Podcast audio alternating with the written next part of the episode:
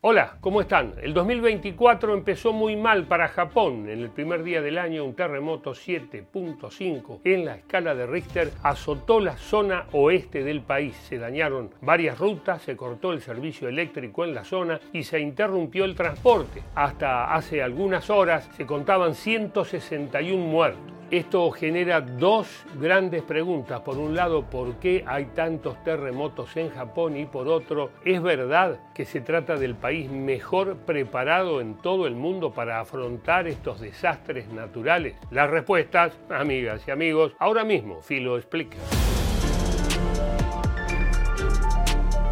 Según cifras del Servicio Geológico de Japón, en ese país hay, escucha bien, 5.000 terremotos por año. De ellos, unos 1.500 son percibidos por los seres humanos. Según el sitio especializado World Earthquake Live, Japón es el país con mayor riesgo de terremotos de magnitud superior a 6.5 en la escala de Richter. Pero, ¿por qué pasa esto? La respuesta a esta pregunta se encuentra en la ubicación geográfica de Japón.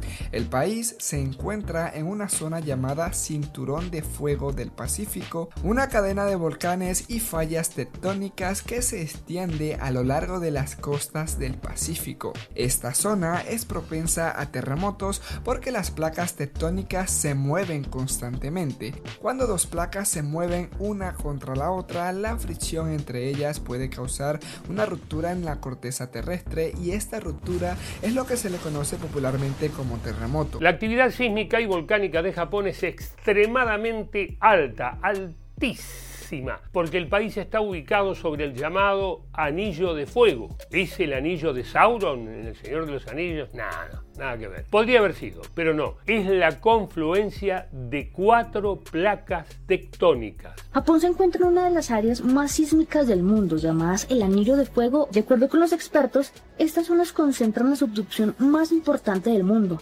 provocando potentes sismos y que los volcanes se mantengan activos. La subducción es una actividad convergente que ocurre cuando la placa con corteza oceánica más pesada choca con una placa de corteza continental menos pesada. Ampliemos un poco esto. El territorio de Japón entonces está sobre cuatro placas tectónicas, pero ¿qué son exactamente las placas tectónicas? ¿Y por qué se desplazan? ¿Y por qué arman tanto bardo al moverse? Las placas tectónicas son diferentes porciones de roca que tienen movilidad independiente de sus vecinas. Ello responde principalmente a celdas convectivas que se da en el material más caliente que está alojado en el manto terrestre.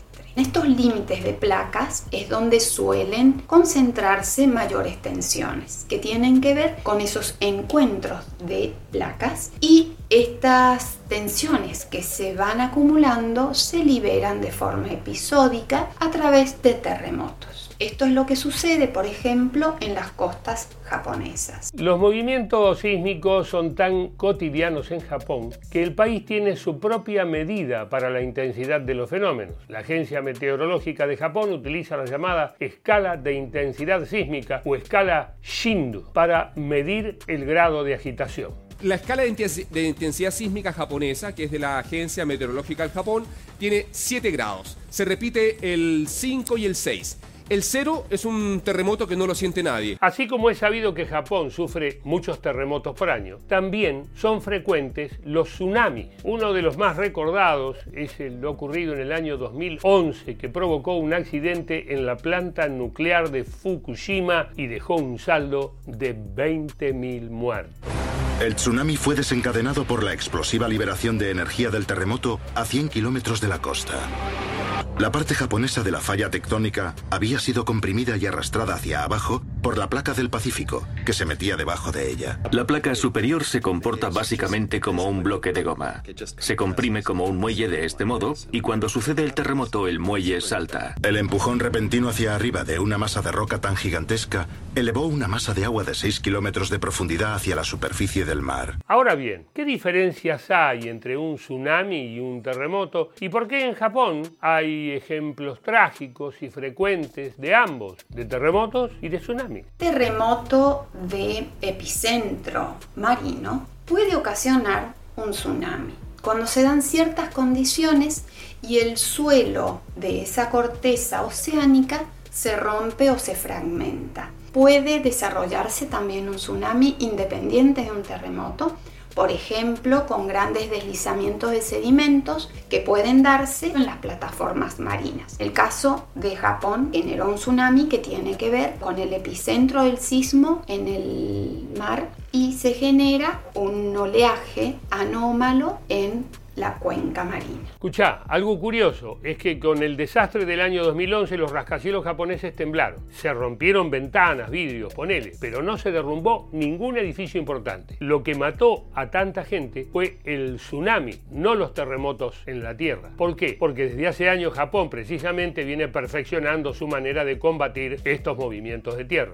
Este es el famoso Senso-ji, el templo más antiguo de Tokio. Su torre, la pagoda, contiene el secreto de cómo pueden sobrevivir los edificios altos a un terremoto. Esta pagoda no se sostiene gracias a clavos ni tornillos. La clave de su resistencia, un pilar de madera flexible de 51 metros que sostiene la estructura. Cuando se produce un seísmo, el pilar de madera oscila. Eso permite a cada planta moverse independientemente. Cada vez que un gran terremoto afectó a Japón, su Estado buscó manera de aminorar los daños. Viene sucediendo desde hace más de un siglo. Por esto mismo suele decirse que es uno de los países más preparados del mundo para enfrentar estos desastres. Pero, ¿cómo lo hacen? Japan has developed a building code that requires seismic protection systems in all new buildings. These systems are designed to absorb the energy of an earthquake reducing the impact on the building and its occupants. No solo la arquitectura japonesa está preparada para combatir o resistir los movimientos sísmicos, además, una política pública en la colocación de sismógrafos por todo el país. Estos aparatos recogen las llamadas ondas primarias, que son más rápidas y son las que alertan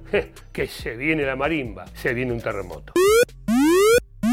A 7.4 magnitude earthquake has struck 39 kilometers northeast of Inamizu, Japan at 7 hours 10 minutes and 10 seconds coordinated universal time. Otro aspecto muy importante es que Japón tiene una red ferroviaria de alta tecnología que se extiende por todo el país. Por eso es muy importante cuidarla de los terremotos. Fue así que nacieron los sistemas Uredas y Freckle. Este que ven es el nuevo N700S. Tiene una batería de iones de litio que le permite autonomía en caso de terremotos. Y en Japón sí que hay. La gracia es que esta batería le da una autonomía que le permite llegar a un lugar seguro si es que hay un terremoto de gran escala.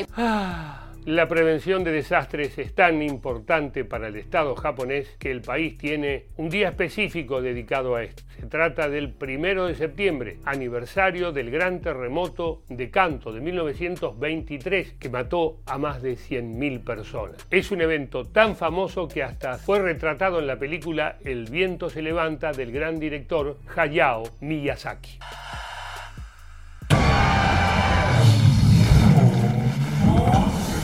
Japón, tierra de avances tecnológicos y tradiciones milenarias, de trenes de alta velocidad y de templos. Es también la tierra de los terremotos. Y aunque la tragedia golpee a la puerta cada vez que se mueve el piso, el país cada vez está más preparado para evitar un daño mayor. Veremos cómo sigue esta historia. Gracias por escucharnos y por vernos. Hasta la próxima y salud. ¿Te gustó el informe? Seguinos en Spotify. De esa manera vas a poder escuchar y compartir todos los contenidos periodísticos de Filo News.